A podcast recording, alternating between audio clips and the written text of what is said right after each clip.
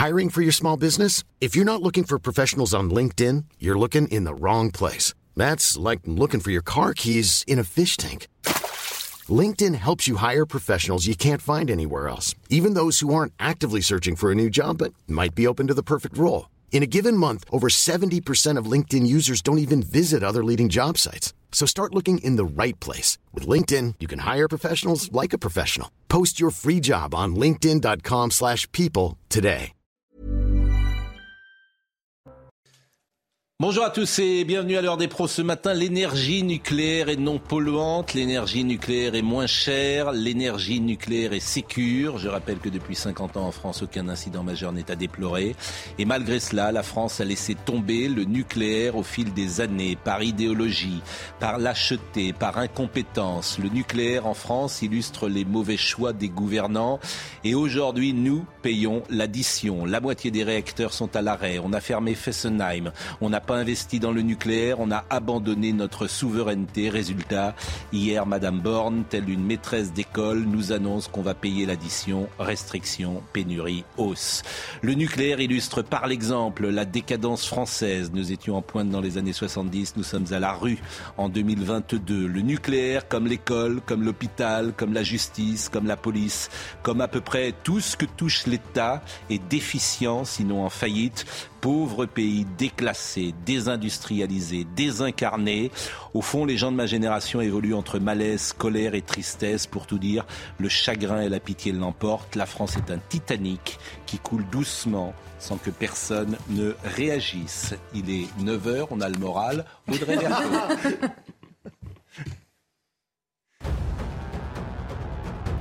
Et on débute avec le prix du gasoil qui continue d'augmenter, plus 8,6 centimes en une semaine, ce qui nous amène à 1,99€ le litre en moyenne. C'est quasi stable pour le samplon, 1,79€ le litre de samplon 95, 1,90€ le litre de samplon 98.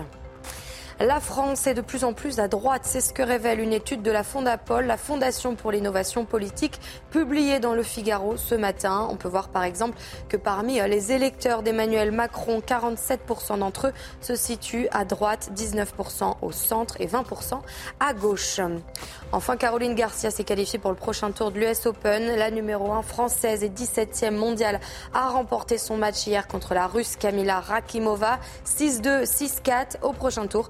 Elle affrontera une autre russe, Anna Kalinskaya. Je salue Sabrina Bedjaber que vous avez découvert euh, régulièrement avec euh, Elliot Deval. Bonjour et merci d'être avec nous. Euh, Nathan Dever, agrégé de philosophie, Joséphine Bassescareo et Charlotte Dornella. Je vous ai dit que j'avais le moral, c'est la rentrée effectivement, mais je suis effondré en ce moment, je ne sais pas ce Nous, on Mais il n'y a pas que moi. mais il n'y a pas que moi. Je voudrais qu'on écoute Jean-Bernard Lévy. Jean-Bernard Lévy, c'est pas n'importe qui. Il est juste PDG de l'EDF. Il était hier au MEDEF. Ce qu'il dit là, c'est juste de la dynamite. Écoutez-le, ça dure 33 secondes. Ce qui nous manque aujourd'hui, c'est l'exécution dans les chantiers. On a beaucoup de chantiers à gérer en parallèle, et donc d'une certaine manière, on manque de bras. On manque de bras parce qu'on n'a pas assez d'équipes formées, et on sait que, notamment, un soudeur, un tuyauteur, il faut deux ou trois ans pour les former. Et pourquoi on n'a pas assez d'équipes formées? Eh bien parce qu'on nous a dit, non, votre parc nucléaire, il va décliner. S'il vous plaît, préparez-vous à fermer des centrales. On a d'ailleurs déjà fermé les deux premières. On nous a dit, et d'ailleurs ce sont encore les textes en vigueur au moment où on se parle, on nous a dit, préparez-vous à fermer les douze suivantes. Alors nous, évidemment, avec la filière, on s'est dit, bah, on fait quoi? Bah évidemment, on n'a pas embauché des gens pour en construire 12, on a embauché des gens pour en fermer 12. Donc aujourd'hui, on a un problème de multiplication de ces chantiers. Les premiers chantiers se déroulent bien, mais on a eu l'occasion d'en parler avec euh, Agnès Pépanier-Runacher juste avant la, pause du mois d'août. Évidemment, on va avoir un problème de concomitance de ces chantiers. Ces chantiers sont lourds. Ils vont avoir, on va avoir besoin de centaines et de centaines de personnes très formées. On en fait venir de l'étranger, notamment des, des États-Unis, et ça va être difficile. Donc oui, on va essayer on fera le maximum, on se mobilise au maximum pour éviter la panne. Non, nous n'avons pas de problème d'expertise. Oui, nous avons un problème de nombre de personnes que nous pourrons avoir sur des chantiers. Bon, Madame Pannier-Runacher, qui était juste à côté, bon, elle ne dit rien. La seule chose qu'elle a dite, c'est qu'il fallait fermer euh, les euh, portes des commerçants. Voilà, voilà où on en est aujourd'hui avec les ministres qui nous gouvernent. Il faut fermer les portes des commerçants pour, euh, pour faire des économies d'énergie. Et on dit ça sur un ton martial, hein, parce que c'est très important. Donc, donc c'est, en fait, c'est une, catastrophe. C'est une catastrophe. C'est une catastrophe. Et, et, on verra tout à l'heure pourquoi. Parce qu'on a tout vendu, parce qu'on a tout bazardé, parce qu'on a fait n'importe quoi, bien évidemment. Donc écoutez, Madame Borne hier, baisse de la consommation, c'est nous qui payons l'addition. Alors face aux menaces de pénurie de cet hiver, nous n'avons qu'une seule voie, la baisse de la consommation d'énergie. Cette baisse, je vous propose que nous l'organisions ensemble. Si nous ne le faisons pas, si chacun ne prend pas sa part, des coupures brutales de gaz pourraient avoir lieu du jour au lendemain, avec des graves conséquences économiques et sociales. Je rappelle que 50% des réacteurs sont à l'arrêt. Alors qui est responsable? Qui est responsable? Bah, Emmanuel Macron. Écoutez en 2018 ce qu'il dit.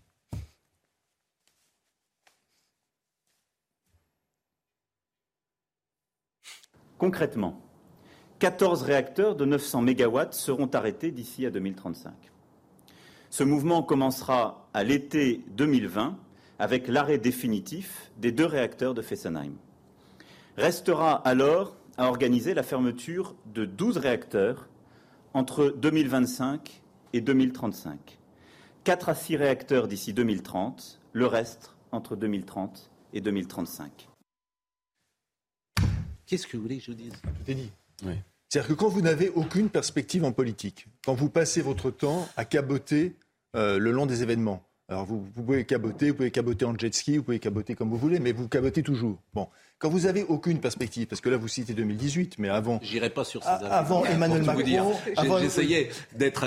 Je ne veux pas aller sur l'argument du jet ski parce que bon, je le trouve. mais en revanche, les choix qui sont faits, oui. Mais il n'y a pas de choix. Il n'y a pas de choix. Euh, je veux dire, de fermer euh, des centrales nucléaires. mais on subit, on, on, subit, on a subi euh, depuis euh, des années l'exemple, l'exemplarité avec 12 guillemets de Madame Merkel. Vous mm. savez, mm. c'était la religion en Allemagne. Mm. Vous vous souvenez, il y avait tout le monde avait des autocollants Atomkraft 9 euh, l'atome, non merci. Tout le monde l'avait, c'est-à-dire tout le monde, les écolos, etc. Tout le monde l'avait. Mm. Et d'ailleurs, ce qui est très intéressant, parce que euh, il y a eu une sortie dernièrement de Brice Lalonde qui a fait un mea culpa et qui a dit nous autres euh, écolos français, nous n'avons pas vu la question du climat parce que nous étions tellement obsédés par le nucléaire. Il l'a dit que nous n'avons pas vu, nous n'avons même pas commencé par lire les premiers rapports du GIEC. Vous voyez donc après, c'est ces gens-là, évidemment, qui vont vous donner des leçons via, via Mme Rousseau. Bon, je reviens à Emmanuel Macron le fait qu'il y a euh, Jean-Bernard Lévy, ça fait euh, des années qu'il fait de la résistance. Hmm. Des années. C'est un, euh, rendons-lui hommage, c'est un grand commis de l'État.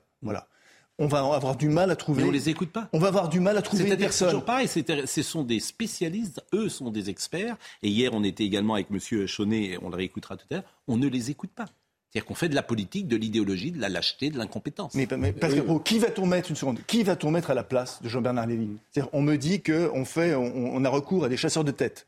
Parce qu'on a l'idée, oui, qu'il faut faire comme dans les entreprises anglo-saxons, qu'il faut faire la différence à la tête d'EDF qui va être nationalisée entre le, DG et euh, le président du conseil d'administration, qui est juste une folie concernant EDF. Hein. Mm. C'est juste dingue. Mais c'est pas grave, on va le faire. C'est la seule chose qu'on a trouvée. Il n'y a vraiment aucune perspective. Bon. Oui, on ne les écoute pas parce que je pense que c'est une maladie des élites françaises et pas de la France en soi.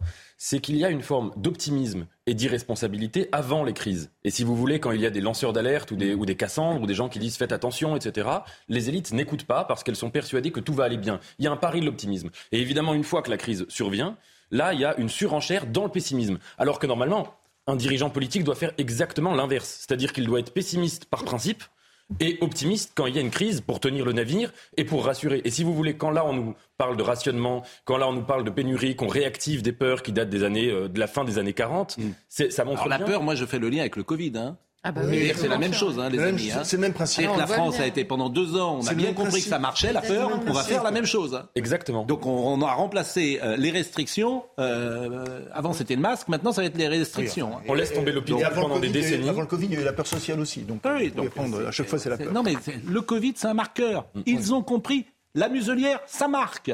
Les gens se tiennent tranquilles. Donc on va, euh, on va faire baisser la consommation et on va leur imposer des pénuries. Exactement. on utilise les mêmes mots et tout, donc c'est transparent hein, le parallèle. Mais le, moi, j'ajouterais à ça, c'est que pour moi, c'est pas que c'est pire que ça. C'est pas que les élites n'écoutent pas. Hmm. Quand vous entendez les discours, comme tout se place sur le terrain de la vertu, puisque on a réfléchi pour vous, on a trouvé une solution. L'alternative est culpabilisée. C'est pas simplement qu'on n'écoute pas le patron d'EDF, c'est qu'on culpabilise en disant ah bah oui évidemment lui il sert ses intérêts, lui évidemment il veut se faire du fric. Et alors là vous pouvez dupliquer sur tous les sujets. Quand vous prévenez, vous avez Emmanuel Macron était le spécialiste hein, quand il était candidat en 2017, c'était les passions tristes. Lui, c'était le candidat de l'optimisme au moment où, en effet, plusieurs crises se profilaient et les autres avaient des passions tristes. Et, ah, là, aujourd'hui, c'est avec la même, drapé de la même vertu euh, dans, le discours qui vient nous annoncer le contraire. L'affaire du nucléaire est quand même extraordinaire. Quand on était en pointe dans les années 70 et là où on en est aujourd'hui, c'est fascinant. Je voudrais qu'on écoute Michel Onfray. Il était tout à l'heure avec euh, Laurence euh, Ferrari et il a dressé un bilan sur cette situation. Ça fait 25 ans qu'on nous dit que la souveraineté est un gros mot et qu'être souverainiste est être un fasciste. C'est juste dire, c'est bien qu'on puisse décider pour nous. Et, en matière d'énergie, c'est bien aussi. Puis là, d'un seul coup, on se dit, ah oui, tiens, quand on ne peut pas décider, finalement, ce sont les autres qui décident pour nous. on est soit souverainiste, soit pour la vassalisation. Le souverainisme étant criminalisé, on est vassalisé. Alors vassalisé par euh, machin, bidule, un tel. Donc les États-Unis beaucoup, l'Europe maastrichtienne. Et puis aujourd'hui, on se dit, ah bah oui, finalement, euh, une guerre en Ukraine, ça détermine euh, la, conduite des affaires françaises parce qu'on va avoir des problèmes d'énergie. Donc on n'est pas à la hauteur. Normal, un certain monsieur Macron, aidé en, cela par le mari de madame Pécresse, ont vendu toute la technologie française qui nous permettait d'être véritablement souverains en disant aux États-Unis, c'est vous qui allez décider de l'avenir de nos réacteurs nucléaires, donc de la politique nucléaire française. Donc on a abandonné le souverainisme national avec Maastricht et puis on a aussi abandonné le souverainisme énergétique. Mais ça, c'était monsieur Macron et euh, monsieur Pécresse. Ils ont touché beaucoup d'argent d'ailleurs à l'époque pour euh, détruire la France et pour euh, la, vendre en morceaux. Je ne sais pas s'ils ont touché beaucoup d'argent, mais euh, en, tout cas, ce qui est sûr, c'est qu'on a perdu notre souveraineté. Euh. Sur, la question de la souveraineté. Ce que je voudrais dire, c'est que effectivement, euh, lorsqu'on écoute Madame Borne, justement euh, nous indiquer euh, les, prochaines mesures de rationnement sur un ton, en plus, euh, comme vous l'avez mm. souligné, martial, très brutal. Hein. C'est-à-dire que vraiment, elle indique aux Français que si vraiment vous n'obéissez pas, vous ne vous confortez pas à nos prérogatives, du mm. jour au lendemain, on peut vous couper l'électricité. Ça rejoint déjà, si vous voulez, l'antinomie entre la déconnexion de ces élites qui n'ont vraiment, mais qui ne sont complètement pas du tout imbibées en réalité de la réalité euh, du système économique et euh, du président d'EDF qui lui mise sur la responsabilisation des entreprises et donc des individus. Et effectivement, je rejoins ce que disait Madame Dornelas, on en revient exactement au même schéma euh, que l'on a vécu lors de la crise du Covid où les Français étaient balancés entre toutes ces injonctions contradictoires mmh. et la menace permanente et, et même de sanctions punitives entre le comportement qu'il faut adopter et les mesures qu'on va vous imposer mmh. qui vont vous pénaliser euh, sur tous les plans d'ailleurs et qui ont créé euh, tous les traumas que, là, maintenant, il n'y a, plus de solution. Sauf que comme on n'a pas pris les bonnes décisions pendant des années, on se retrouve devant une situation où, je le répète, on a 50% des réacteurs qui sont à l'arrêt. Mais c'est exactement ce qui s'est passé cet été, Monsieur Pro, avec euh, la sécheresse et l'imprévisibilité de la nature. C'est-à-dire que on savait, le rapport GIEC dont vous parlez tout à l'heure, le rapport Lancet nous ont alertés depuis des années sur la sécheresse qui allait euh, euh, arriver en France et qui allait justement se ramifier sur l'ensemble du territoire. Qu'a-t-on fait? On a été balancé entre le lobby écologiste qui ne voulait pas utiliser nos réserves d'eau, qui se sont confrontés de nombreuses fois devant les tribunaux avec les agriculteurs, et en même temps l'impossibilité ou l'incapacité de nos politiques à construire ou à conduire une, une politique d'action publique qui soit euh, juste en la matière. On était hier avec Fabien Chaune, vous étiez peut-être euh, à l'écoute de cette émission, c'est un expert du secteur de l'énergie, lui il est comme Jean-Bernard Lévy, d'ailleurs. Il est sur la même ligne parce que ce sont des gens qui connaissent. Ce qui est terrible en fait, c'est que ceux qui nous gouvernent ne connaissent rien ah et prennent en tout sujet les mauvaises décisions. Non, je, vous assure que ce soit l'école, c'est ça qui est quand même terrible. Mais il faut pas. Je vous assure, il faut puisque les professionnels de la profession, on va écouter Monsieur Sean, il est sur la même ligne. Écoutez-le, c'était hier. En France, on a fait une erreur, à mon avis, stratégique très forte au cours des dix dernières années, c'est qu'on a euh, décidé finalement d'abandonner notre souveraineté électrique à l'étranger. C'est-à-dire qu'avant les années 2010, la France avait pour objectif de garantir sa sécurité d'approvisionnement électrique à un très haut niveau de garantie de performance. Moi, j'ai travaillé à l'EDF, après j'ai créé euh, Direct Energy, donc euh, je connais bien le fonctionnement des marchés. Donc c'est Moi, je me, suis battu, je me suis battu contre cette décision de la France d'abandonner sa souveraineté électrique aux voisins européens. Moi, ce que je constate aujourd'hui, c'est que tous les Français critiquent les Allemands en disant « Ah, vous êtes mis à la merci des, des, des, Russes pour votre approvisionnement en gaz ». On a fait pareil pour notre approvisionnement, notre sécurité d'approvisionnement électrique. C'est un cas d'école. Ah oui, Franchement, le nucléaire, c'est un cas d'école. Alors là, tout le monde peut le comprendre. C'est un cas d'école de l'incompétence de ceux qui nous gouvernent. Mais, mais, mais, les personnes qui tenaient ces propos il y a encore 5 euh, ans ou 4 ans ou 5 ans, mais se faisaient traiter de, de, fascistes. Hein. C'était vraiment ça. C'est-à-dire que toute personne, ou de vendu à EDF, ou que, ou que, ou que, sais-je, c'est-à-dire que toute personne qui venait et qui tirait la sonnette d'alarme sur la question de la souveraineté était vraiment euh, pointée du doigt. Euh, les, les quand vous pensez qu'aujourd'hui même, les Allemands s'interrogent, il y a un débat en Allemagne, c'est est-ce qu'il faut vraiment abandonner le nucléaire?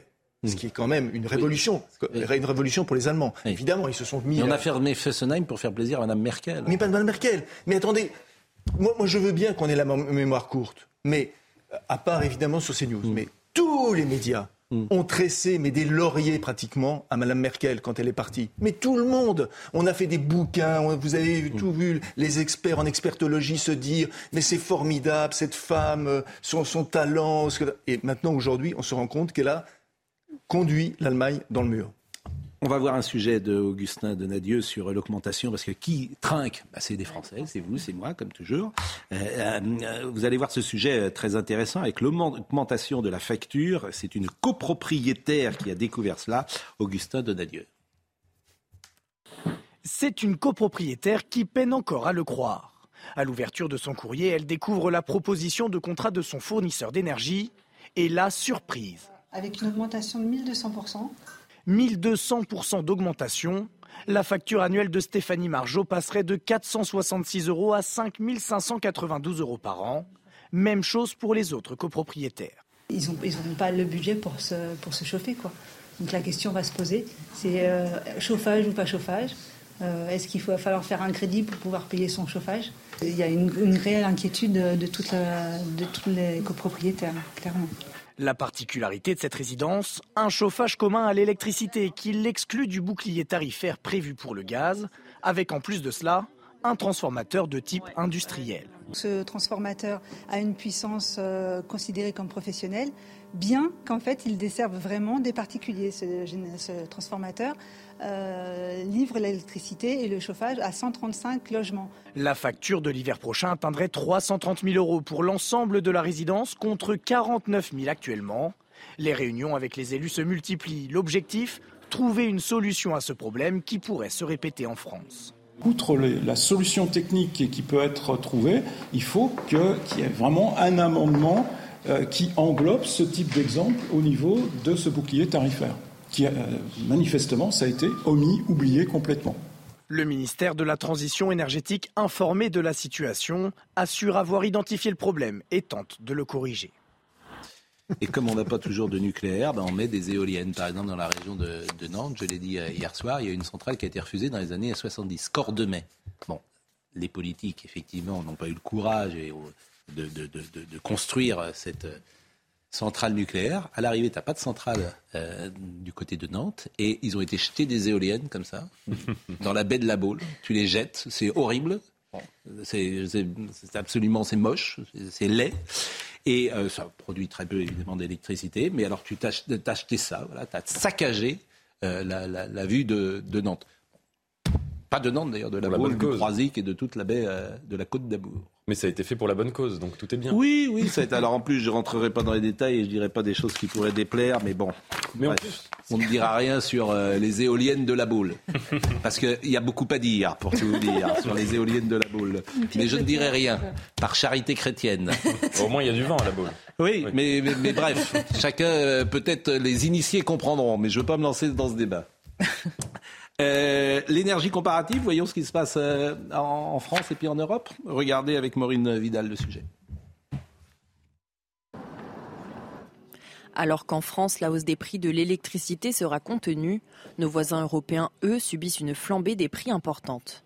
La facture annuelle de gaz et d'électricité des ménages atteindra les 4 198 euros au Royaume-Uni, ou encore jusqu'à 8 000 euros en Belgique, où les tarifs de l'électricité n'ont pas de prix réglementé. Sur le marché de gros, les prix de l'électricité ont atteint des records dans certains pays. En Autriche, un bond de 256% en un an est constaté. Le prix du mégawattheure monte en flèche dans d'autres pays. 850 euros le mégawattheure en Allemagne ou encore plus de 700 euros en Italie. D'autres pays s'en sortent mieux, comme le Portugal ou encore l'Espagne, où le mégawattheure, lui, est à 200 euros. Un prix bas dû à l'autorisation par l'Union européenne de plafonner le prix payé par les producteurs d'électricité pour l'achat du gaz. Plusieurs pays souhaitent des mesures pour bloquer cette inflation, comme l'Autriche, qui est favorable à un plafonnement des prix de l'électricité au sein de l'Union européenne, ou encore de nombreuses villes allemandes qui verront leurs bâtiments publics éteints. Je salue Catherine Ney qui nous regarde et qui est une des grandes figures de notre métier, Ah oui. qu'on peut lire régulièrement dans le Ah journal oui. du dimanche. Je ne sais pas si elle a repris d'ailleurs ses portraits. Et elle me rappelle cette information importante, cette précision. Ne pas oublier que Fermé Fessenheim et autres étaient le prix pour avoir Nicolas Hulot nommé ministre d'État. Mais elle a raison. Donc, mais elle a raison. Mais c'est ça qui est terrible. C'est-à-dire que tu fais de la politique, tu fais de la com. Et à l'arrivée, pour avoir Monsieur Hulot, qui est depuis des parti, ouais. euh, voilà. Donc, en fait, c'est c'est- c'est- c'est- c'est scandaleux. C'est voilà, c'est de la politique euh, à, à pour avoir M. Hulot précisément sur ce terrain-là, parce qu'il Oui, n'est bien connu que sûr, sur bon. ce terrain-là. donc- Et même euh, aujourd'hui, on sait où il est. Et c'est d'autant plus étonnant que cette irresponsabilité, quand même, elle est survenue dans un contexte où, sur les 20 dernières années, il était très très clair que Vladimir Poutine avait une hostilité et un projet d'hostilité vis-à-vis de l'Europe occidentale, et qu'il avait comme stratégie de tenir l'Europe par l'énergie. Et le fait que, si vous voulez, c'était très- encore une fois, c'était à partir du, disons, du milieu des années 2000, c'était extrêmement clair cette- ce discours de Vladimir Poutine. Il fallait le prendre au sérieux et il fallait agir en conséquence, en, en- en estimant que c'était peut-être pas une très bonne idée d'avoir une dépendance énergétique vis-à-vis de quelqu'un qui souhaitait le pire pour l'Europe. Et si vous voulez, le fait que les hommes politiques n'aient pas posé cette question, c'est un petit peu analogue euh, où, dans les années 20, 30, un certain nombre de dirigeants européens ne voyaient pas les choses venir sur le plan international. Et il y avait un certain général euh, intelligent et euh, lucide qui se faisait en effet taper sur les doigts. Oui, alors sur, sur l'énergie, quand même, Nicolas Sarkozy était très clair sur le nucléaire. Il était pro-nucléaire Oui, XXL. Avec la phrase sur le tsunami. Voilà. Il disait il n'y a pas de tsunami dans le Rhin. Oui, non, mais, mais, là- mais là aussi, Fukushima, c'est- Fukushima s'est instrumentalisé. Je l'ai dit hier, Valéry Giscard d'Estaing, c'est pas non plus n'importe qui, avait dit Fukushima, ce n'est pas un incident nucléaire, ce n'est pas un accident nucléaire. Il n'avait pas tort. C'est-à-dire que tu as construit Fukushima sur une zone sismique. C'est c'est pas le nucléaire qui a fait l'accident de Fukushima, c'est le tremblement de terre. Donc il y a eu un accident nucléaire, effectivement, c'est Tchernobyl, mais Fukushima, faut, faut, faut, faut apporter de la nuance. Mais la nuance dans ces dans ces discussions, c'est Maintenant, sur les, compliqué. sur les questions, parce que Nathan parlait des questions à poser, maintenant, c'est la question à, la question à poser, c'est le soutien à l'Ukraine jusqu'où? Oui. Et une autre Bah oui, question non mais attendez, on ne peut pas. euh, non mais attendez. Oui, non mais, Non, mais il faut le faire. Mais- Il faut le faire. C'est-à-dire que si nous avions une représentation nationale qui servait à quelque chose et qui soit pas sur le fait de se balancer des noms d'oiseaux ou euh, relayer les, les, les, les fanfreluches idéologiques de Mme Rousseau, euh, si on était avec vraiment une véritable Assemblée nationale comme partout ailleurs, il y aurait un débat là-dessus.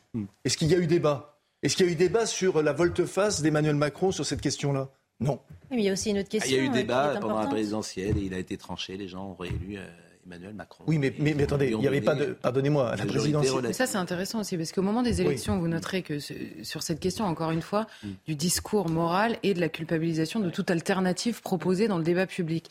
Mais c'est pareil, c'est l'histoire du cercle de la raison. Vous avez, au bout d'un moment, c'est vous citiez souvent euh, Jean-Claude Dessier qui disait on paye toutes les factures Oui, en même bien temps. cette formule. Cette phrase Ah, est assez. Enfin, c'était au moment de- des, des Gilets jaunes. On paye toutes les factures en même temps, mais toutes ces factures, elles sont les conséquences de choix politiques, de gens qui ont été élus souvent en disant attendez, nous on est raisonnable. Oui. Commencez pas à vous lancer dans des alternatives politiques qui, elles, seraient irraisonnables, donc par conséquent. Donc tout le débat lui-même, vous dites le débat a été tranché. euh, je ne sais pas où vous avez vu un débat. Vous. Pas de baf. C'était compliqué d'avoir un débat à ce moment-là.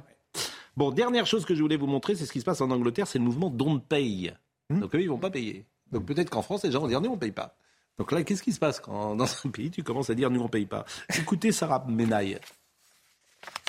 Don't Pay UK, c'est ce mouvement qui incite les Britanniques à ne plus régler leurs factures d'énergie à partir du mois d'octobre. Pourquoi à partir du mois d'octobre? Eh bien parce qu'à partir de cette date-là, les prix de l'énergie ici au Royaume-Uni devraient exploser. Ils devraient connaître une augmentation de près de 80%. Alors Don't Pay UK a organisé plusieurs manifestations à travers le Royaume-Uni vendredi, notamment vendredi soir à Londres, mais aussi à Glasgow devant les sièges des régulateurs de l'énergie. Ils appellent donc les Britanniques à ne tout simplement plus régler leurs factures d'énergie. Près de 100 000 personnes seraient prêtes à rejoindre le mouvement.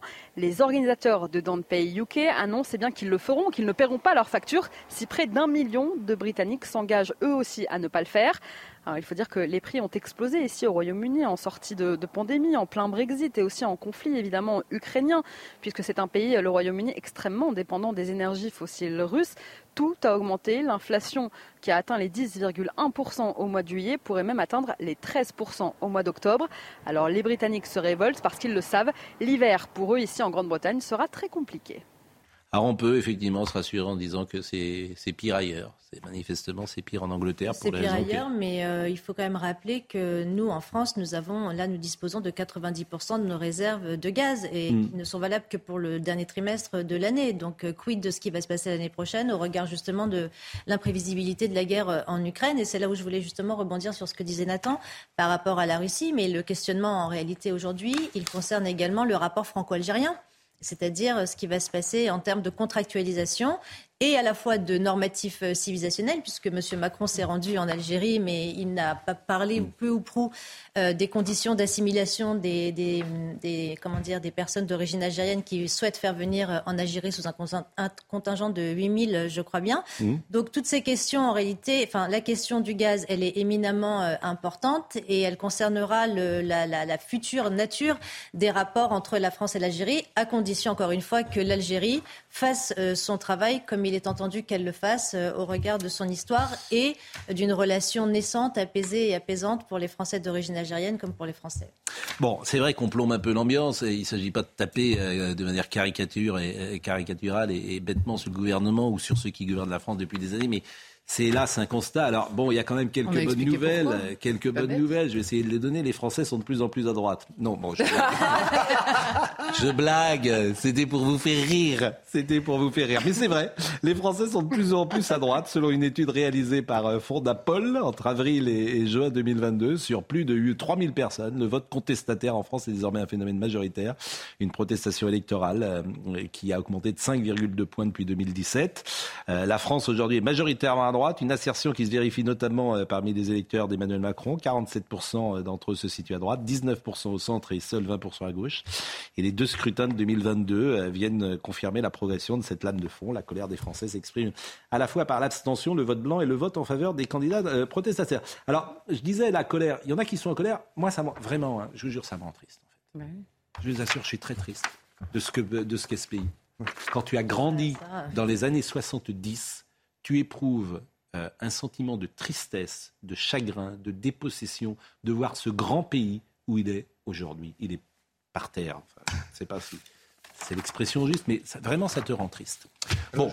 Est-ce qu'on peut. Gardons l'espoir. Euh, il y a la, la publicité qui arrive. Je, je juste quand même une assise. Il y a eu un livre il y a quelques mois qui est paru qui s'appelle La, euh, la fracture et qui analysait, fait par l'IFOP, qui analysait, parce que tous les dix ans, l'IFOP fait un, un, sondage sur les jeunes euh, c'est sur 10 000 jeunes et c'est ce qu'ils pensent. Euh, ils ont commencé en 72 et ils l'ont fait, euh, c'était tous les 10 ans. C'est extrêmement intéressant si vous regardez rétrospectivement, vous avez en effet, c'est comme une carotte glaciaire, et vous avez en effet une, une, une photo de l'opinion des jeunes. Mm. Et l'opinion des jeunes aujourd'hui en 2022, c'est une opinion euh, qui n'est pas euh, celle que l'on voit dans, les, dans un certain nombre de médias mainstream. Hmm. Elle est beaucoup plus contrastée, notamment par rapport aux valeurs. Oui, elle, est, assez radicale, parce que pour écouter beaucoup de jeunes, ils ne sont pas sur notre ligne. Euh, Alors attendez. Attendez. Mais on va marquer Regardez, que là, vous faites, lisez le livre et, vous serez, et vous serez surpris sur la valeur de la famille, sur la valeur de la famille, sur la question de l'armée, sur la question de l'autorité. Vous serez très surpris. Oui. Voilà.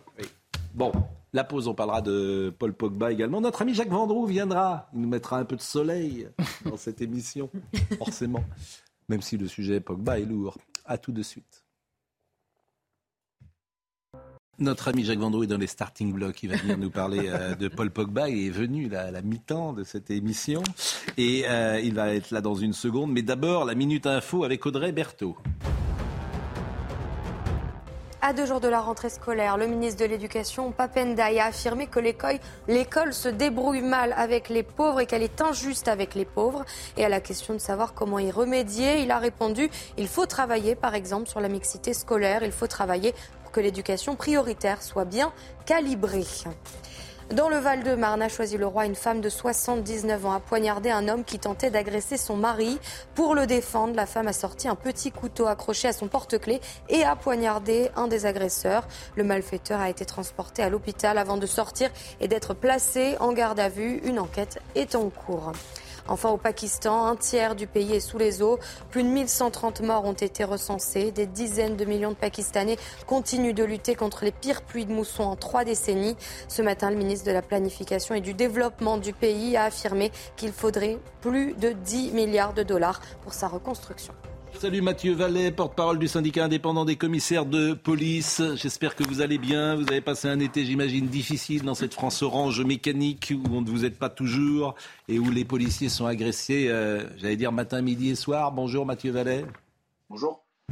Euh, je voulais vous parler euh, de ce qui se passe à Toulouse. Dans la nuit de vendredi au samedi, un groupe d'agresseurs a violemment frappé un individu avant de lui rouler dessus en scooter. Une jeune femme et un passant se sont interposés. Les images sont absolument terrifiantes. Et euh, cette violence euh, qui euh, est aujourd'hui habituelle nous interpelle. Voyez ces images. Donc vous avez un jeune homme qu'on distingue, et c'est pourquoi les images ne sont pas floutées, parce que finalement on ne voit pas, hein, bien sûr, son, visage, et le scooter, voilà, lui roule dessus. Donc voilà la France d'aujourd'hui une partie, bien sûr, euh, de ce qui peut se, se, passer. Euh, est-ce que vous avez d'abord des informations sur euh, ces personnes qui sont-elles poursuivies Est-ce que vous avez des informations sur l'enquête qui doit être en cours, j'imagine, à Toulouse, Mathieu Vallet? Oui, écoutez, Pascal Pro, il y a une enquête qui a évidemment été ouverte. Les images, elles sont atroces. On voit bien que c'est pas un fait divers, c'est un fait d'insécurité. Tous les jours dans notre pays, on a des actes barbares et sauvages commis par des voyous qui sont maintenant des criminels et qui ne sont plus des êtres humains mais des animaux. Vous imaginez bien que quand vous roulez avec un scooter sur le corps d'une victime, quand vous la rouez de coups au niveau du visage en vous acharnant comme on le voit sur la vidéo, c'est insoutenable. Et je saluais le courage des deux témoins, dont une femme qui intervient pour éviter que ce lynchage se termine en véritable finalement euh, scène de sang où euh, on a appris que la victime s'en sort avec un traumatisme crânien et euh, des blessures, mais dont les jours ne sont pas en danger. Et c'est un miracle parce que quand on voit la violence et l'agression barbare, abjecte dont elle a fait victime, dont elle a été victime, pardon, c'est vrai que c'est un miracle qu'elle soit aujourd'hui encore en vie et qu'elle n'ait pas des séquelles très importantes. La victime souffre effectivement d'une fracture de la mâchoire et de nombreuses autres contusions. Elle a été prise en charge par les secours. Les agresseurs sont recherchés. Une enquête, bien sûr, est ouverte. Et la police est arrivée sur place moins de deux minutes après les premiers signalements, euh, Mathieu Vallet. Oui, merci de le souligner parce qu'on a des policiers encore courageux qui sont intervenus dès qu'ils ont été avisés sur place. Malheureusement, à leur arrivée, même s'il y a eu deux minutes, les, auteurs présumés ont le temps de quitter les lieux. On a euh, des bons espoirs de, les retrouver. Il y a de la vidéoprotection, il y a des témoignages, il y a des informations qui sont parvenues aux policiers.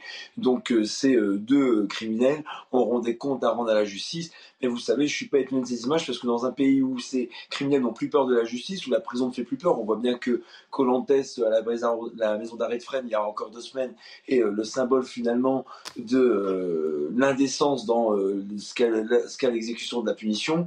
Donc en réalité, aujourd'hui, on n'est pas simplement face à des euh, voyous qui sont armés d'une impunité euh, pénale, mais aussi, sur un projet de société. Vous voyez bien que euh, ces personnes, au-delà de la prison, au-delà de la police qui peut les interpeller, on est bien dans un mouvement où on a des gens pour qui la vie ne représente plus rien et qui, pour un regard mal croisé, une réflexion mal acceptée. Regardez à Colmar, il y a un mois, on a une personne qui est venue tuer une victime parce qu'elle lui a fait une réflexion sur du rodéo. Donc on est vraiment sur un lit qui est très inquiétant de sauvagerie dans la société française d'où l'ensauvagement. Vous voyez, c'est pour un motif futile, vous pouvez perdre la vie, en tout cas, vous pouvez faire agresser de manière barbare par des personnes que vous ne connaissez pas et à qui vous aurez eu le malheur de résister à leur frustration. C'est ça aujourd'hui la réalité de notre pays. Et le rodéo, hier, il y avait euh, quelqu'un qui est passé en comparution immédiate, euh, je crois, qui faisait du rodéo. Bon, il n'a pas pris grand-chose, manifestement. Euh, le rodéo, les juges considèrent que, Alors on, peut mettre en danger la vie des uns et des autres, mais on ne met pas les gens à l'ombre quand ils font un rodéo, Mathieu Vallée.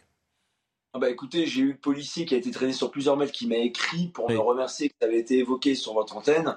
Euh, en réalité, euh, enfin, on est euh, dans le foutage de gueule le plus absolu. On a un policier qui s'est fait traîner sur plusieurs mètres. On a eu l'auteur présumé qui a été maintenant condamné, qui a euh, résisté à son interpellation et qui a porté des violences sur notre collègue. Il y a eu une prise à partie des policiers par une bande de, malfrats qui ont voulu les fracasser et dont ils ont utilisé euh, des grenades lacrymogènes pour s'extirper. Et hier, on a appris que la magistrate du parquet qui s'occupait du dossier durant le week-end, elle ne connaissait pas l'infraction de rodéo. Alors je lui en veux pas. Mais enfin, quand on sait que c'est une priorité nationale et que c'est ce qui pourrit le quotidien des gens, et non pas uniquement durant l'été 2022, mais durant plusieurs étés, on, dit juste que quand même il y a le code pénal et il suffit d'y jeter un œil. Donc hier, comme la magistrate ne connaissait pas l'infraction durant la phase d'enquête, lorsque la présidente du tribunal a voulu juger les faits, elle a dit bon bah l'infraction n'ayant pas été retenue initialement, on peut pas juger l'auteur des faits sur le rodéo. Il a été jugé sur des violences aggravées, sur une rébellion, et on voit que c'est 12 bois avec un bracelet électronique. Donc il fera la prison à la maison. Les policiers me disaient c'est désastreux, il va rentrer dans son quartier avec cette fierté d'impunité, puisque finalement traîner un policier, faire du rodéo et fracasser des collègues, et hmm. eh ben ça mérite de revenir dans son quartier et de eh pas ben, aller en prison. Enfin, l'image est désastreuse. Bah merci. Euh, bah, quel pays Quel pays Qu'est-ce que vous voulez que je vous dise? Bah, Donc euh, le, policier est traîné sur euh, des mètres et la magistrate ne connaît pas l'infraction et la personne est, condamnée à un bracelet électronique. Mais qu'est-ce que vous voulez que je dise? Moi, je pense qu'il n'y a plus rien à faire, manifestement. Ou tu le changes de logiciel, et à ce moment-là, si tu changes de logiciel, ça peut être intéressant, mais autrement, bon, voilà, de quelque côté qu'on se tourne, on, voit bien les difficultés. Merci Mathieu Vallet. Merci euh, Mathieu qui parlait de Colantes. C'est très intéressant. Alors on va pas en reparler parce que c'était pendant l'été. Mais Colantes, à partir du moment où vous êtes choqué, 90% des gens sont choqués par ça. Ah, vous appartenez à la fachosphère. C'est ça. Vous êtes de la fachosphère. Colantes, c'est de la fachosphère. Vous n'avez pas compris euh, Vous voulez remettre les prisonniers dans le bagne, au bagne, comme je c'est la vie. Bon, l'affaire Paul Pogba. Euh, Nathan, comme vous êtes le plus jeune. Mais grand connaisseur de, Paul, Pogba, exceptionnellement, je vais vous demander de laisser votre place à celui qui non pas le plus vieux, mais le plus ancien de notre plateau. Monsieur Vendroux lui-même, qui va nous parler de l'affaire Paul Pogba. Parce que l'affaire Paul Pogba, elle illustre évidemment le. le ah, vous trouvez qu'elle est passionnante? Ah, moi j'adore. Bon, ah, bah, vraiment, j'adore. Bon, elle, raconte le football d'aujourd'hui. Ah oui. Bon, elle ah bah, non, pas que pas ça donne envie de s'y intéresser. Oui. pas que d'aujourd'hui. Elle raconte. C'est pas que le football, pour tout vous dire. Elle, ah, raconte l'argent. Voilà, c'était plus chez Balzac que dans le football. C'est-à-dire que dans toutes les familles où il y a parfois euh, de l'argent, il y a des conflits euh, dans la famille. Bonjour Jacques Vendroux. Comment ça va? Et vous, oh, vous, êtes, vous êtes beau là, vous avez passé un bon été? En Ardèche. Imaginez vous votre périple, parce que euh, on salue d'ailleurs Dominique Grimaud avec qui vous étiez, et vous avez fait des, un pèlerinage notamment sur la tombe de Marcel Leclerc, oui, l'ancien président, historique de l'Olympique de Marseille. Et... On l'a retrouvé à Chassier. Voilà, exactement. Donc euh, c'était c'était intéressant de vous suivre sur les réseaux sociaux. On peut vous suivre également sur Europe 1 où désormais tous les soirs entre 20h et 23h, c'est comme ça? 20h, 23h30. Voilà. Que du sport sur Europe 1. Que du sport ou que du foot? Ah non, que du, foot et tous les sports, on fait tous les sports. Bon, l'affaire Paul Pogba, on a appris que euh, euh, Paul Pogba, victime de menaces et de tentatives d'extorsion de la part de son grand frère et d'amis d'enfance, a déjà versé 100 000 euros à ses extorqueurs. Ça, c'est ce qu'on a appris ces dernières heures. Le champion du monde a versé cette somme en mars 2022. Euh, ses amis d'enfance lui réclamaient 13 millions d'euros. Mais avant de commencer la discussion, je voulais vous faire écouter un document qu'avait réalisé Olivier Dacour pour Canal+. C'est un document absolument formidable qui s'appelle Ma part d'ombre. Et Olivier Dacour avait été vraiment remarquable dans, ses interviews.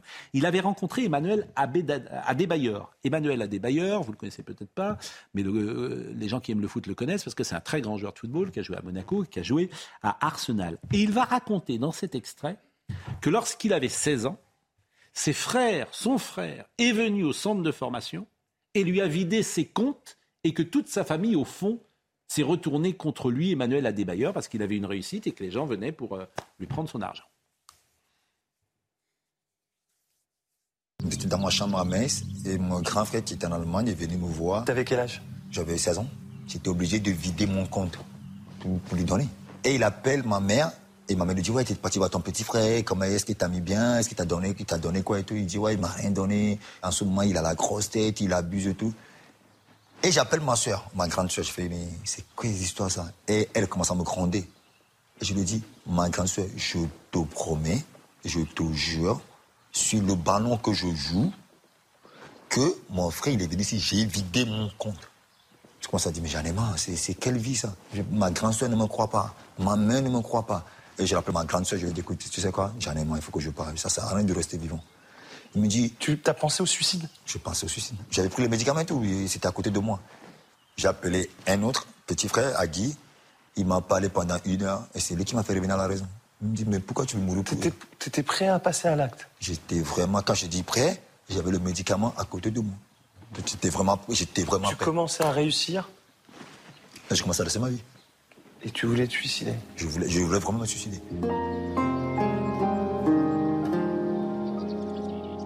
Dès que tu deviens footballeur, dès que tu deviens célèbre, dès que tu commences à gagner un peu d'argent, tout change. Mon frère, même père, même mère, ils m'ont mis couteau sur ma gorge à Monaco, dans mon canapé. Couteau sur, la... couteau sur la gorge.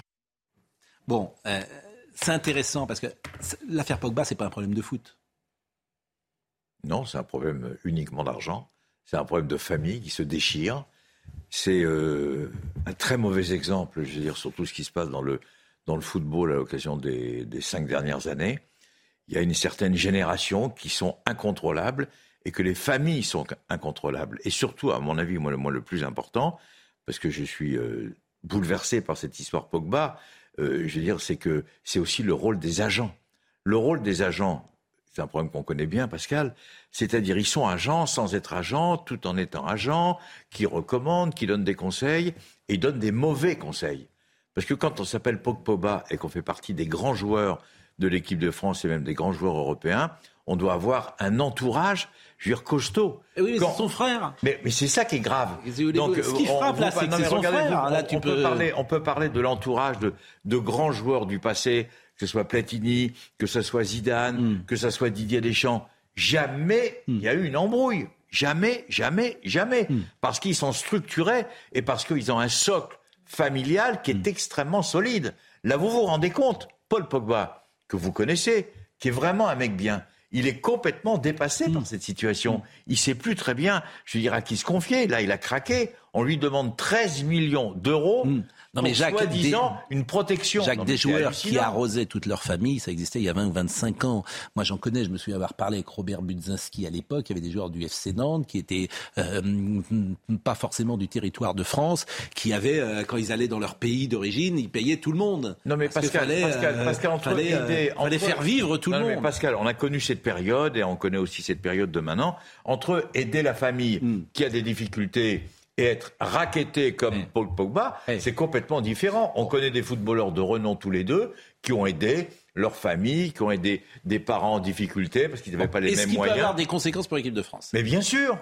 Mais Bah, bien c'est-. D'abord, c'est- d'abord, il est, d'abord, il est- uniquement si la vidéo Non, sort. d'abord, il est- C'est-à-dire d'abord- que les menaces de Mathias Pogba de faire sortir des vidéos dans lesquelles Paul Pogba aurait marabouté. C'est ça. Non, mais c'est une blague. Non, mais Mbappé. c'est- non, mais- Donc euh, c'est ça la menace. Non, mais Donc, Pascal, si effectivement Pascal, cette Pascal, vidéo Pascal, sort, d'abord, moi je n'y crois pas. Moi, c'est c'est pour ça que cette histoire aussi, pardon, m'intéresse. Je, je suis d'accord avec vous. Vous allez dire que c'est, mais parce que tout d'un coup, on voit rentrer la question euh, du marabout, de la sorcellerie, de jeter du sort. Tout d'un coup, on voit arriver ça. On est en Et ça, ça veut dire quoi? Ça veut dire qu'aujourd'hui, en fait, en France, que ce soit cette question ou les autres questions, il y a un problème qui n'est pas un problème de fait divers, mais d'un fait de civilisation.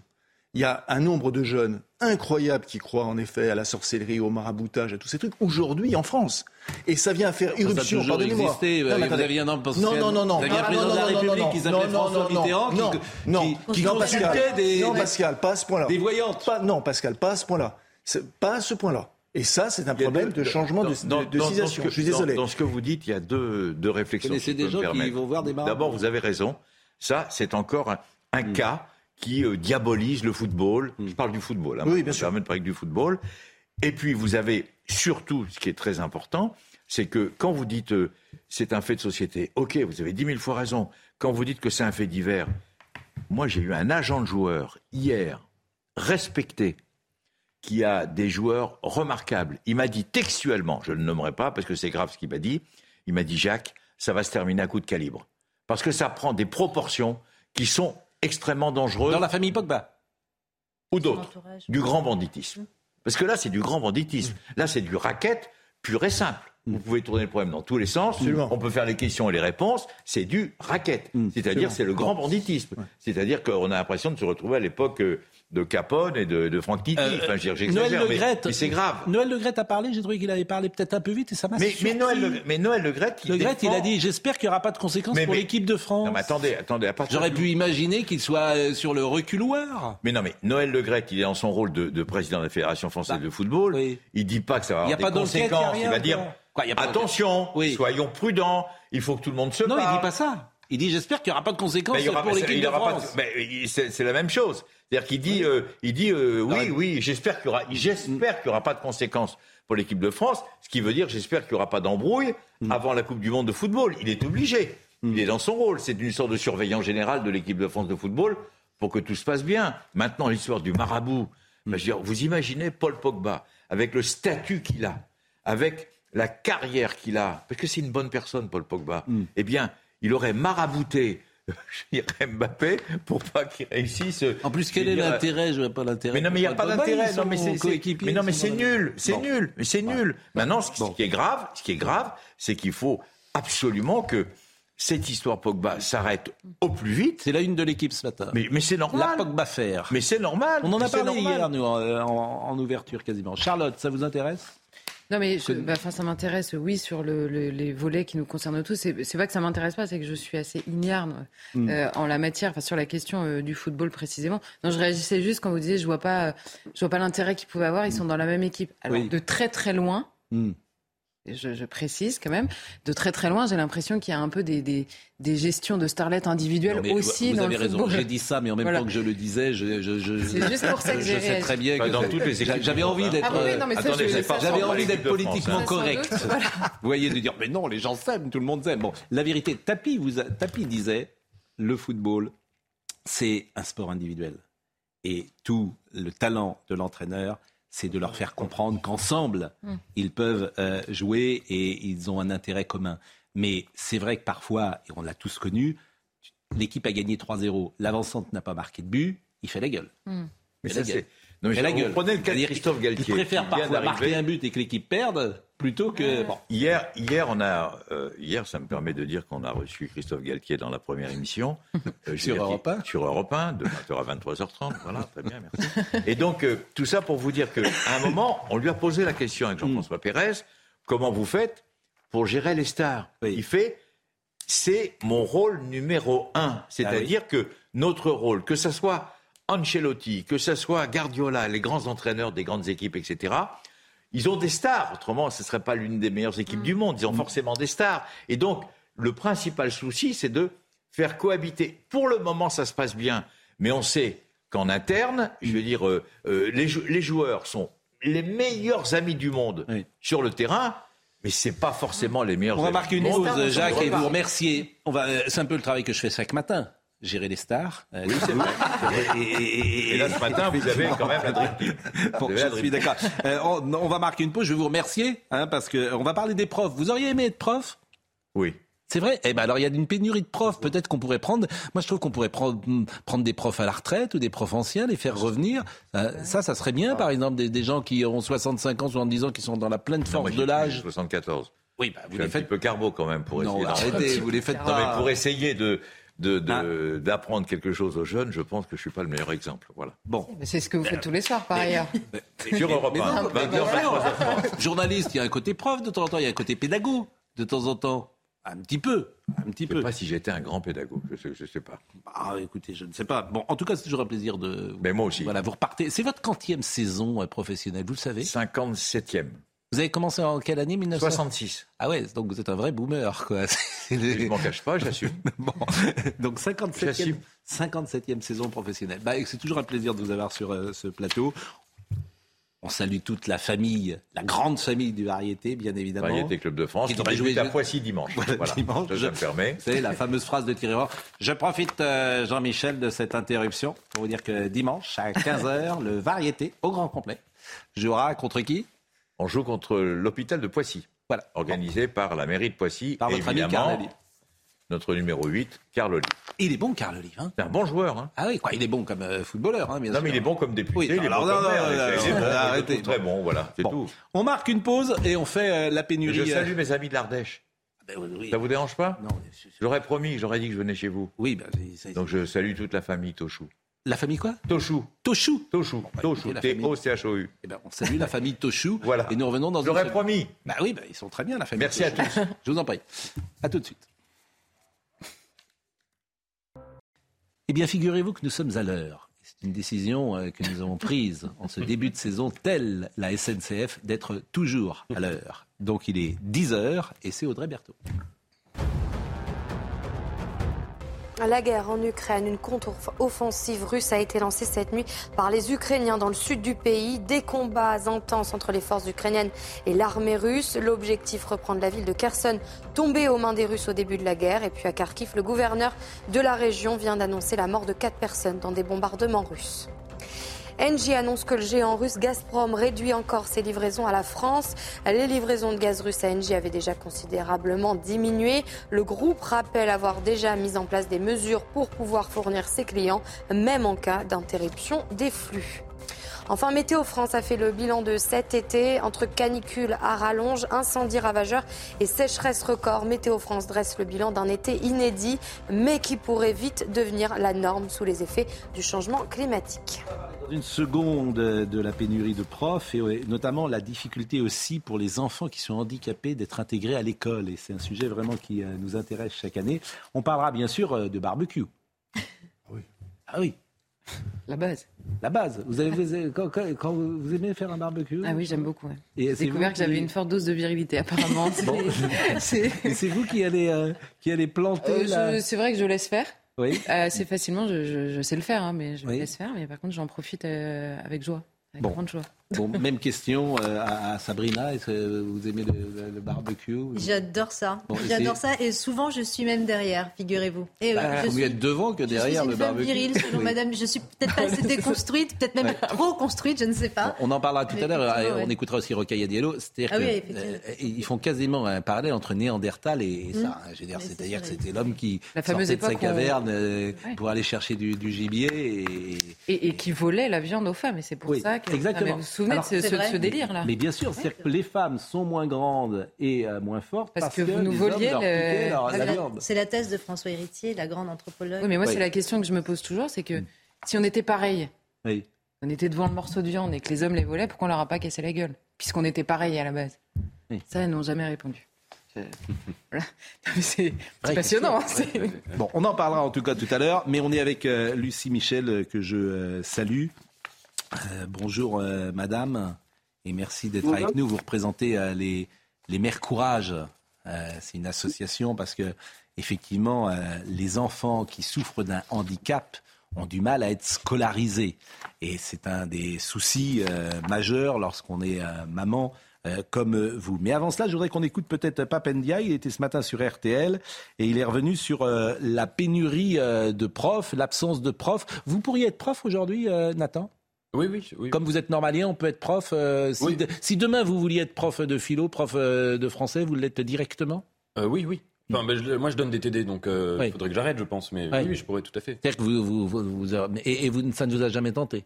Ah bah si, pourquoi pas. Quand j'aurai fini ma thèse, pourquoi pas. Hmm. Oui, oui, avec. Hmm. C'est le plus beau métier du monde quand même. Hmm. C'est vraiment quand, quand, enseigner où que ce soit, il se passe quelque chose.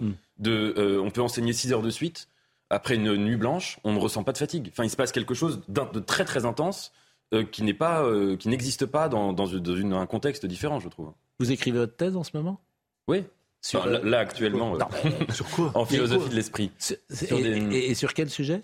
Sur un mouvement qui est pas très connu, qui s'appelle l'énactivisme, qui est un mouvement philosophique qui essaye de réconcilier les sciences cognitives, donc les sciences dures sur le, sur le, cerveau, sur l'esprit, etc., et avec la philosophie, euh, disons, euh, européenne, euh, continentale, classique, qui sont aujourd'hui un peu divorcées en, philosophie. Vraiment, dans le monde philosophique, c'est deux, continents un peu hermétiques.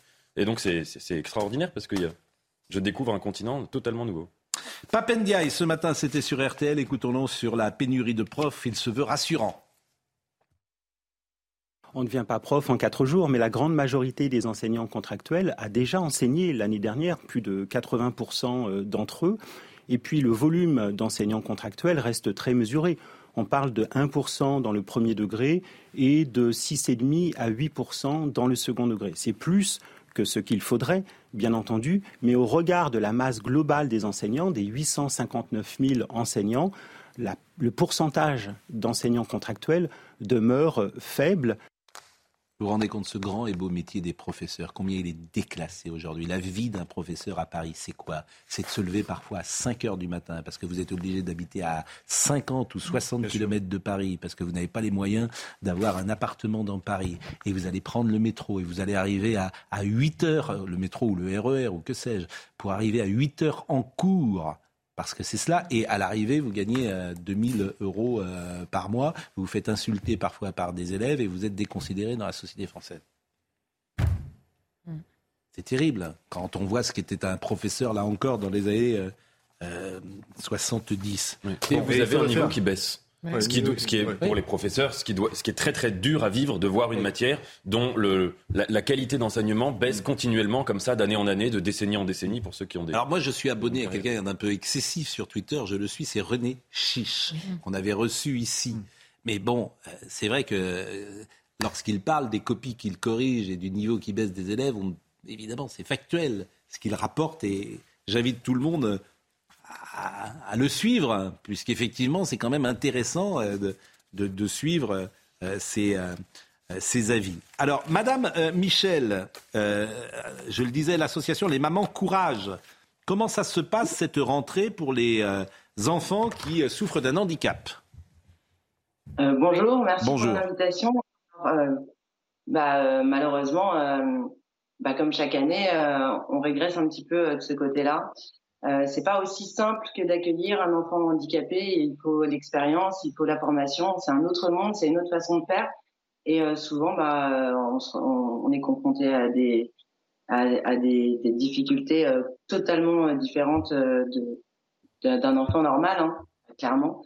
Et voilà. Bah, après, pour le handicap lourd, clairement, bah, c'est encore extrêmement compliqué. Hein. Euh, moi, mon fils, il n'a pas du tout euh, pu aller plus d'une heure par semaine et encore, euh, bah, ça n'a pas été possible hein, du tout.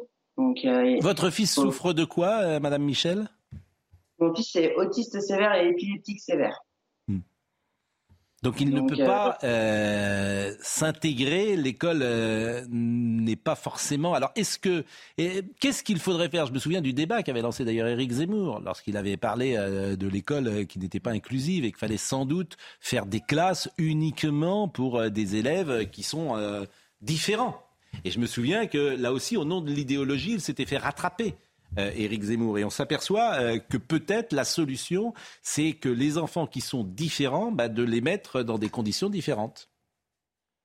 Oui, alors euh, là, chacun a sa solution, mais quand on est concerné, quand on est concerné, on sait que vouloir mettre les enfants différents de côté, c'est pas forcément une bonne chose. c'est surtout pour protéger les autres en général par peur de la différence. Hein. Mais c'est une technique qui est différente en fait, c'est ça le problème. C'est la façon de communiquer avec des enfants qui parlent pas. Euh, c'est des pictogrammes, il faut savoir utiliser. Euh, il y a d'autres techniques pour communiquer avec eux. Euh, tout ça, c'est pas accessible à tout le monde et ça demande beaucoup de formation. Il faut connaître l'enfant pour pouvoir communiquer avec lui s'il parle pas. Et c'est le cas souvent des enfants autistes. L'épilepsie, ça s'improvise pas. Un enfant épileptique, il faut savoir comment réagir parce que c'est quand même sa vie qui est en jeu. on peut pas dire euh, bah voilà les, les, enfants handicapés on va tous les mettre à l'école et, puis pas de problème euh, enfin c'est des profs qui souffrent hein, derrière parce qu'ils mais quels sont vos interlocuteurs? Quand vous dites c'est de pire en pire c'est ça qui mm, là aussi m'interpelle. Pourquoi est-ce de pire en pire ou, ou, comment ça s'illustre euh, que, que, que, comment ça se révèle? Qu'est-ce qui vous fait dire que c'est de pire en pire? Alors dans le handicap lourd pour parler que du handicap lourd, hein, vraiment avec plusieurs pathologies, il y a carrément pas de place pour les enfants et les adultes, on n'en parle même pas euh, et on est en train de fermer des établissements. Même les centres de répit n'y arrivent pas. Enfin, moi, par, par, exemple, dans le, pour mon fils, mmh. le, un centre de répit, le seul de la région, parce qu'il n'y en a pas assez, il n'y a pas de place, euh, il est incapable de, de, ils sont incapables de s'occuper de mon fils. Ils sont couverts de blessures, ils n'y arrivent pas, ils se mettent en arrêt de travail. Euh, et, euh, voilà. Et après, euh, on me dit, enfin, on me laisse comme ça dans cette situation. Il y a un énorme boulot à faire pour créer des mmh. structures pour les, handicap lourds et, et, former des gens. Et, voilà. Et, ça, c'est une urgence. Peut-être pouvez-vous nous expliquer ce qu'est un centre de répit, parce que je ne suis pas sûr que tout le monde sache précisément ce que c'est. Alors, le centre de répit, c'est pour, pour, pallier le manque de place. Hein. Vous voyez, on crée des solutions pour des mmh. solutions qui n'existent pas. Donc, euh, le centre de répit, c'est pour que les, parents et les enfants euh, puissent souffler un petit peu quand la situation est trop difficile. Euh, par exemple, moi, mon fils, il allait une semaine par mois début de l'année dans un centre de répit pour que moi, je puisse dormir la nuit. Tout simplement, que j'arrive à récupérer un petit peu parce que sinon, dans le temps, c'est impossible. Donc, un centre de répit, c'est pour quelqu'un week-end ou dans l'année et encore quand on a de la chance. Enfin, c'est un droit. On a le droit, tout, parent d'enfant handicapé avec une notification IME a le droit à 90 jours de répit par an, mais personne n'a 90 jours de répit par an. Bah, merci, euh, Madame euh, Michel. On voulait avoir un focus sur cette difficulté de, de rentrer pour euh, les enfants qui sont différents. Et là aussi, depuis des années, on en a parlé ici souvent, les enfants différents, l'école n'a jamais su trouver la solution. J'ai souvent parlé des enfants qui sont les 10 les dyscalculiques, dyspraxiques, dysorthographiques, etc. Dès que vous n'entrez pas dans le moule, l'éducation nationale, c'est compliqué. Mais ça, ça fait 40 ans. Là aussi, vous on aurait pu prendre la mesure de cela, créer, pourquoi pas, des classes. Euh, les aides de vie scolaire, ça s'arrête après la troisième. On a des aides de vie scolaire de la sixième au collège, mais on n'en a pas en lycée. Là aussi, c'est une politique qui aurait pu être menée d'investissement sur ces choses-là. Elle n'a pas été faite c'est très difficile de traiter ce sujet euh, sans, sans, idéologie, sans biais. Et parce qu'en fait, ce qu'on voit, c'est vous parlez des enfants différents. Mais ce qu'on voit, c'est quand même au sein de ces enfants, il y a tellement de différences. Et en fait, on peut pas. C'est très très difficile, je, je trouve, de d'étiqueter. Et au-delà même de, du caractère en plus émotionnel que peut avoir ce débat chez les uns et les autres. Moi, je pense quand même que la, la question qui se pose, c'est de singulariser l'éducation nationale, c'est-à-dire de l'adapter à chacun, de l'adapter à chaque enfant, chaque interlocuteur, etc. Et en effet, de ne pas avoir une formation qui est uniformisée, qui est la même pour tous. Et, la question du handicap cristallise ce, sujet. Donc en effet, sans exclure, mais prendre toutes les mesures qui permettent à un enfant qui a telle ou telle euh, différence de, de recevoir. oui, mais là, vous vous heurtez à l'idéologie. L'histoire des 10. L'idéologie, c'est de dire on met tout le monde ensemble. Mais la vérité, c'est que si vous mettez un enfant dyscalculique, dysorthographique, dyspraxique, etc., avec les autres, d'abord, il, il, nourrit un complexe terrible. Il est malheureux parce qu'il ne suit pas. Donc, le simple bon sens, ce serait de mettre les 10 ensemble me semble-t-il. D'ailleurs, c'est pour ça qu'il y a des écoles, mais privées, et ça coûte cher aux parents. J'avais souvent cité l'école diagonale, mais tu ne peux pas mettre. Moi, je l'ai vécu pour le coup. C'est-à-dire que ces enfants, ils n'osent plus parler en cours. Parce que s'ils lèvent la main, ils ont honte. Ils sont en sixième, cinquième, ils rentrent chez eux le soir, ils pleurent. Parce qu'ils disent, voilà, on je, n'arrive pas à comprendre, je n'arrive pas à suivre. Tout ce que je dis là, c'est une question de bon sens. Mais comme toujours, l'idéologie prime. On met tout le monde ensemble. Il faut que l'école soit inclusive. Bah, d'accord. La question que je me pose, mais vraiment c'est un sujet, euh, est-ce que vous ne pensez pas qu'un modèle exclusif entre guillemets de l'école, mais consistant à dire euh, quand des gens, par exemple, sont dyscalculiques, etc., on va les mettre euh, ensemble. Est-ce que vous ne pensez pas que certains peuvent aussi le vivre, notamment certains parents, certains enfants, de manière négative, rien que l'idée qu'ils puissent pas être sans, ensemble. Mais sans doute. Ce que vous dites, sans doute, mais c'est, comment dire, là encore, c'est, c'est une forme de bon sens, puisque moi j'ai été confronté à ça.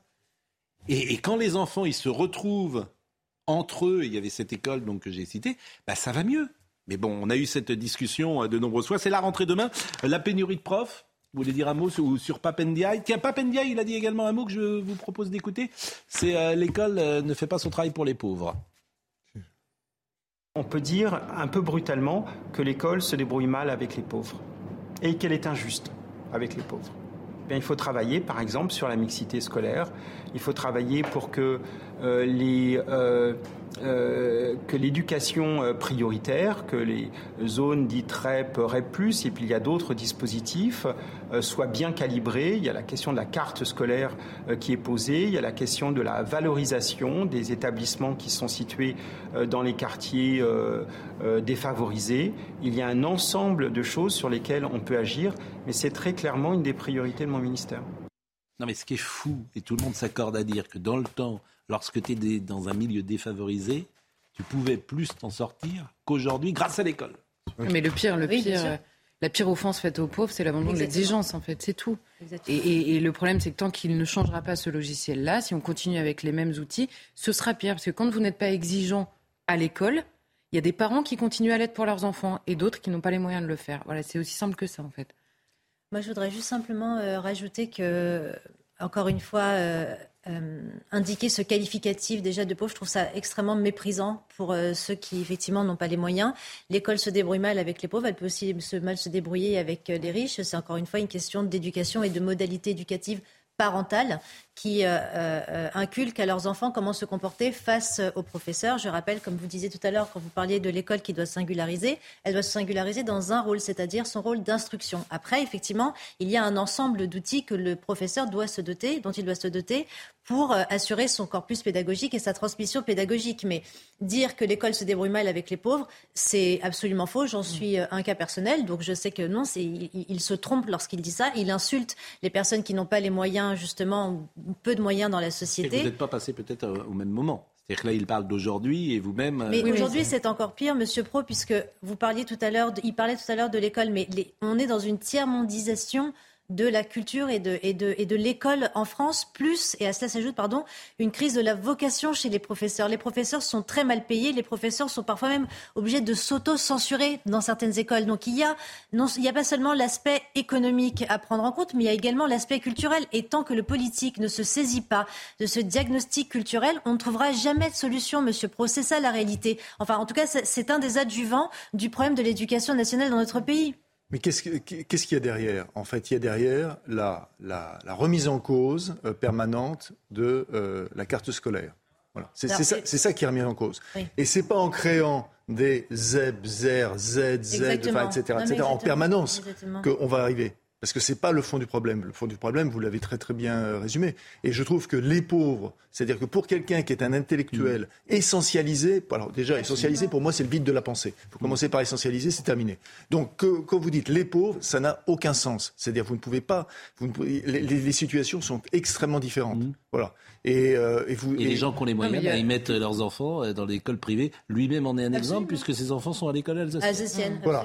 donc, euh, qui, est, le temple de l'entre-soi. Et c'est la personne qui va vous parler de, de la carte scolaire. Vous venez exactement, target. C'est exactement ça. Cette hypocrisie, cette hypocrisie politique et sociale. Un ministre de l'Éducation qui met ses enfants dans les dans l'école privée. Ça ne choque personne, manifestement. Et ce que disait Charlotte, c'était très important tout à l'heure, c'est que c'est aussi avant tout une question de programme. C'est-à-dire que le modèle de l'école, pour qu'elle soit juste socialement, il faut qu'il y ait ce qu'on appelait l'élitisme pour tous. Mmh. Et c'est-à-dire, il faut que n'importe quel collège, lycée, n'importe où en France, puisse recevoir exactement les mêmes enseignements ou les mêmes capacités d'enseignement que dans des lycées d'excellence. et plus vous aurez ce, hiatus, et, plus la société de demain sera injuste. À condition que le professeur s'arroge de son rôle, de sa, première attribution, qui est celle de l'instruction, et non pas de l'assistanat social ou de supplétif de la famille. C'est ça, le problème. Oui, mais combien, non, mais combien d'amis, enfin, j'ai qui, elles étaient professeurs de français. Elles ont mm. commencé professeurs de français. Ensuite, après, elles sont devenues professeurs d'instruction civique, mm. Mm. progressivement. Et maintenant, elles sont professeurs d'hygiène. Donc vous voyez un petit peu, c'est exactement pour euh, illustrer votre propos. Nous savons hélas tout cela. Euh, c'est la rentrée. Et c'est quand euh, d'ailleurs la rentrée? C'est c'est vendredi. Hein, Oui, alors c'est vendredi. On rentre un vendredi, donc c'est aussi pratique. donc comme ça, on est. C'est jeudi. Me dit, me dit c'est jeudi, me dit euh, Marine Lançon. Bon, l'affaire du barbecue qui a eu euh, quelques rebondissements, mais c'est très intéressant aussi l'affaire du barbecue parce que vous allez écouter Rocaille Diallo, euh, qui est toujours intéressant d'écouter Rocaille Diallo parce que D'abord, on peut sourire, donc il faut, faut pas, faut pas bouder son plaisir parce que ça, devient rare de pouvoir sourire aujourd'hui. Bon, je rappelle que Sandrine Rousseau a dit cette chose. Il faut aussi changer de mentalité pour que manger une entrecôte cuite sur un barbecue, ne soit plus un symbole de virilité. Alors vous avez euh, euh, Clémentine Autain qui a dit les femmes mangent deux fois moins de viande rouge que les hommes, les, personnes décidant de devenir véganes ou végétariens sont majoritairement des femmes. Euh, Eric Ciotti a dit quand le grotesque atteint son paroxysme, stop à ses délires. Nadine Morano, ça suffit d'accuser nos garçons de tout, stop à la déconstruction. Moi je voudrais inviter Monsieur Rousseau. L'homme déconstruit. L'homme déconstruit. vraiment, je voudrais. Je, lance une invitation à Monsieur Rousseau. Mais vraiment, ça m'intéresserait de, bavarder avec lui. Euh, moi, je, on connaît Sandrine Rousseau. Moi, j'aimerais recevoir Monsieur Rousseau. Donc, personne. je crois que dans les médias, personne ne l'a jamais interrogé, Monsieur Rousseau. Peut-être qu'il veut pas aussi. Ah bah, peut-être et peut-être qu'il veut. Euh, et moi, ça m'intéresserait vraiment d'échanger avec lui. Bon, euh, et on va écouter donc euh, Comment Voilà, Rocaille Diallo qui était hier soir sur RTL et c'est toujours un moment de grande intelligence. Je trouve qu'il y a eu des mots extrêmement durs à l'égard de Sandrine Rousseau. Je pense qu'elle dit des choses qui sont souvent caricaturées, qu'on refuse de comprendre. Euh, je, je, crois que l'association entre la, la, viande dans notre société, dans notre imaginaire collectif, entre la viande et la masculinité est une évidence. C'est-à-dire qu'aujourd'hui, euh, bah, on considère que le fait d'être végétarien, par exemple, c'est un trait qui est davantage féminin qu'un trait masculin. Et les études de sociologie d'ailleurs le, le démontrent. Et ça fait très très longtemps en fait que des anthropologues comme euh, par exemple Paolo Latabé a fait la, la, la relation en fait entre l'activité masculine autour de la viande, autour du feu, autour de sa découpe même à table, euh, qui est construite socialement. C'est pas quelque chose de naturel. C'est pas parce qu'on est génétiquement programmé en tant qu'homme et en tant que femme pour avoir une appréciation particulière de la viande, mais on est socialisé à la viande et, associé à une forme de masculinité. Euh, aussi bien sa conquête dans la chasse, euh, le combat contre ce qui peut devenir de la viande, par exemple dans les corridas, que sa cuisine, mais sa cuisine dans la forme la plus spectaculaire et la plus associée au feu. Donc effectivement, Sandrine Rousseau a raison. La masculinité en France, et je vous invite à lire d'ailleurs un excellent livre d'une journaliste qui s'appelle Nora Boisouni, qui s'appelle euh, euh Stexisme, qui raconte justement euh, comment la manière dont notre société continue à associer la viande avec la virilité et comment euh, les hommes sont encouragés à consommer de la viande, comme voilà quand on pense à ces pubs, à ces publicités sur la viande, sur la viande, notamment la viande rouge, exactement, je ne voulais pas faire de publicité, mais qu'on associe à une certaine à une certaine puissance musculaire qui est encore euh, considérée comme étant masculine. Donc ça, c'est quelque chose qui n'est pas, c'est pas. Euh, je pense que Sandrine Rousseau ne fait pas le buzz. Elle fait simplement, euh, elle met le doigt sur des recherches qui existent depuis très longtemps dans le féminisme et qui sont un peu convaincu. Bon, le, vous, avez, le, vous avez reconnu Eric euh, Brunet, qui est sur une chaîne concurrente, mais qui est également sur euh, RTL. Je salue Pierre Charon, que vous connaissez, qui est un homme d'esprit, et qui n'a pas sa langue dans sa poche, et qui était acéré. Et comme il dit, vous pouvez me citer, donc je vais le citer. Euh, il dit, en parlant de Monsieur Rousseau, il ne doit pas se marrer tous les jours, le pauvre Monsieur Rousseau. Non seulement il est déconstruit, mais en plus il ne peut pas manger à sa faim. Bon, vous voulez la réponse de Fabien Roussel? Parce que Fabien Roussel ah était bah ce matin ah euh, ah bah chez Sonia Mabrouk sur euh, Europe 1 et euh, Fabien Roussel a répondu à Madame Diallo.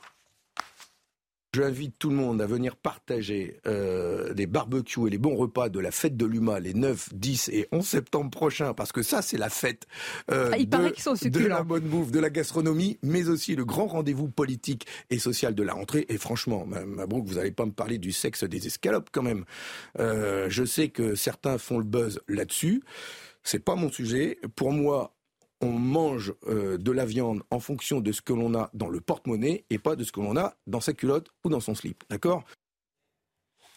Ce qui est quand même intéressant dans ce que dit Rocadiello, et euh, elle n'est pas la, seule dans les personnes qui sont venues en, défense et en appui de Sandrine Rousseau, c'est de dire il y a des études, il y a des ah sociologues, il y a des livres, évidemment, bien sûr.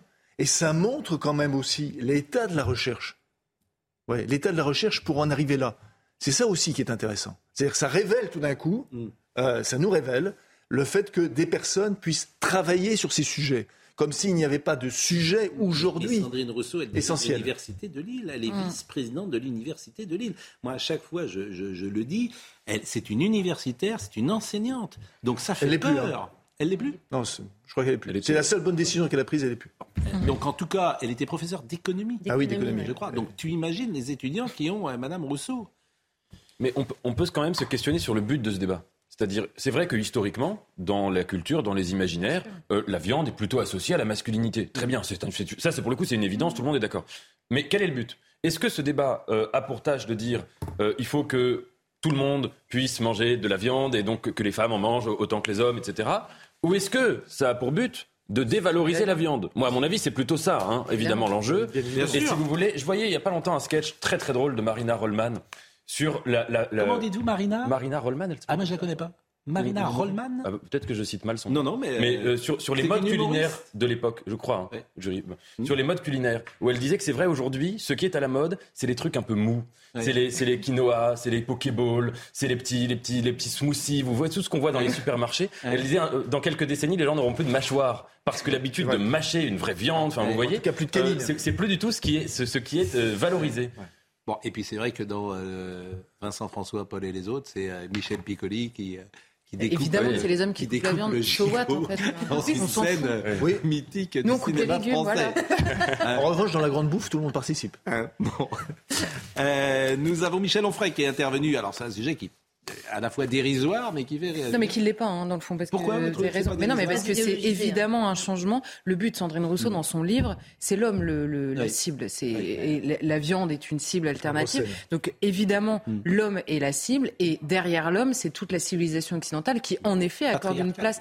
Oui, c'est ça, ce qu'ils appellent le patriarcat, c'est-à-dire le, le père de famille, la place du père de famille, la place du père tout court. hein, c'est, on avait dit, on supprime le père de famille dans la loi après avoir coupé la tête du roi. Mm. C'est tout, tout, toute la, la, comment dire, la charge culturelle occidentale qui est visée derrière l'homme. Et l'homme est le, le, le moyen pratique euh, d'abattre tout ça. Donc ça n'est pas du tout. Ça rejoint un peu le début de, de, de l'émission, hein, la discussion. C'est-à-dire que des gens qu'on prend, euh, enfin, qui prêtent à sourire.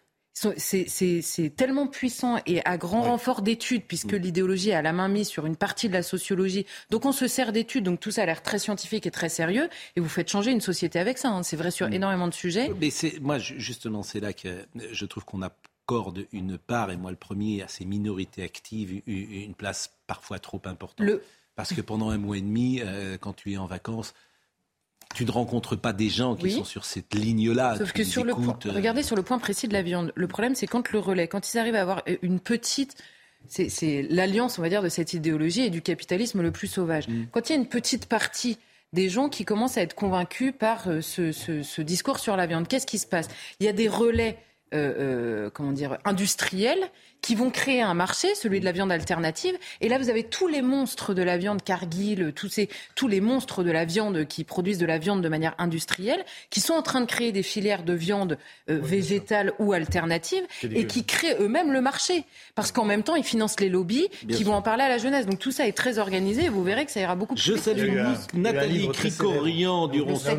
Je salue Nathalie. Cricorian du Ronsois qui euh, nous euh, regarde régulièrement et qui m'a envoyé ce petit euh, Vive la rentrée. Alors elle revient sur ce que disait Papendiaï. Vive la rentrée avec un ministre de l'éducation wokiste. Dire les pauvres pour désigner certains élèves et leurs parents, c'est aborder l'école en pur communautarisme. Cela revient euh, à condamner définitivement le modèle scolaire républicain fondé sur une conception méritocratique et donc progressiste des individus. Avec tout mon respect, dit-elle, et mes meilleurs sentiments. Et euh, il l'aborde en pur com- communautariste, disait-elle. Euh, écoutons Michel Onfray sur cette affaire du barbecue. C'est un délire, cette femme. C'est un, un vrai délire. Je me demande comment on peut euh, créer autant de sottises régulièrement en disant chaque semaine il faut que j'occupe le terrain en disant une bêtise, quoi. Euh, c'est, cette façon d'imaginer qu'il y a du féminisme partout, il y a de la phallocratie partout, que en permanence, dès que vous faites quelque chose, si vous avez, vous avez des copains et que vous faites un, un barbecue, vous êtes en train d'illustrer la grande phallocratie qui existe depuis le néolithique. Enfin, c'est un peu n'importe quoi.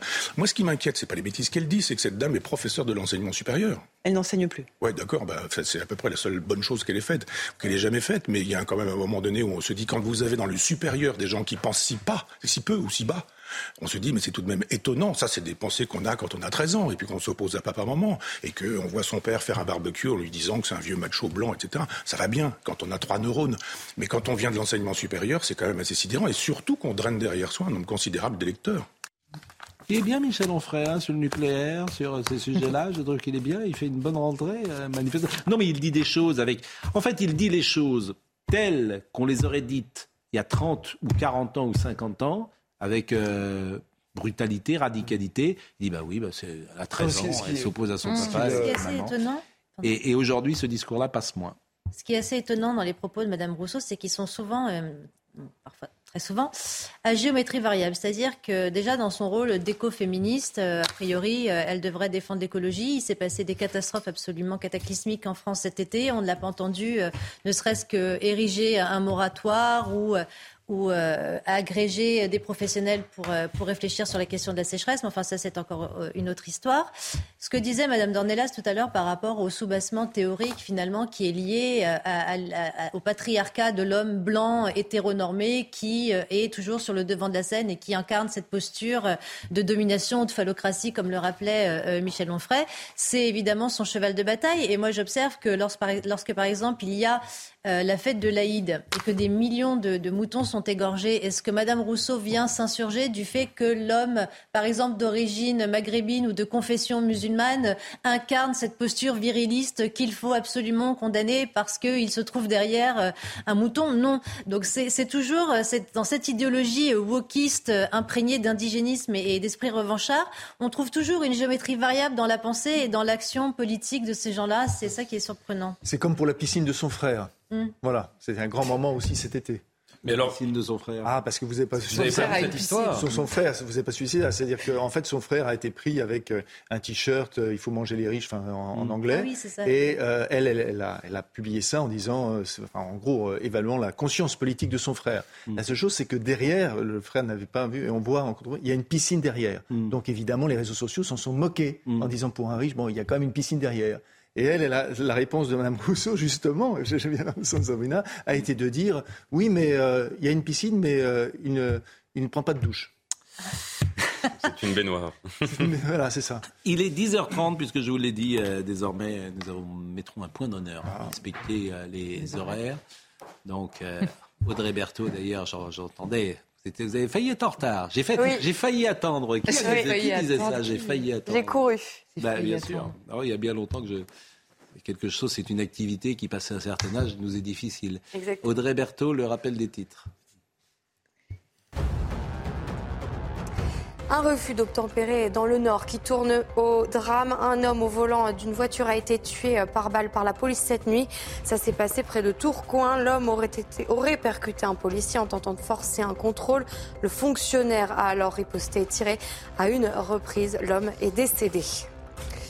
En France, les crèches municipales sont en grève aujourd'hui. Elles manquent de personnel, particulièrement en Ile-de-France.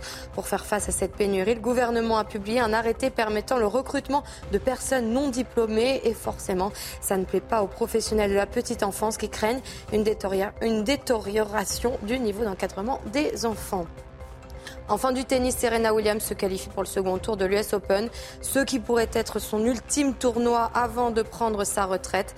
Elle a en effet confirmé hier sa volonté d'évoluer vers autre chose que le tennis tout en restant vague sur le moment et le lieu de sa retraite effective. Merci Audrey, merci également à nos intervenants pour ce plateau à la fois mixte et déconstruit. Euh, nous avons pu euh, avancer sur euh, nos sujets du jour. À la réalisation, Louis XIV. C'est Louis XIV, j'ai failli attendre. Elle est drôle cette phrase. Pour le carrosse. J'ai failli attendre. À la réalisation Audrey Mistiraka, à la vision David Tonnelier, au son Grégory Possidalo. Merci à Marine Lançon, bien sûr, qui est de retour. Elle a un petit chien un petit chien, un petit toutou. Euh, Jacques de Brion, est, il est tout rouge. Il est dans le, c'est un, chien rouge avec des petits pois blancs et il avance dans, le bureau. C'est très étrange. Marine Lançon était donc là, Jacques de Brion bien sûr et Corentin Brio, euh, Corentin Brio tout de suite qui porte bien son nom d'ailleurs Corentin. Euh, Martin, Martin non Morandini live, c'est maintenant avec Jean-Marc Morandini. À demain, à ce soir, ce soir l'heure des Pro 2.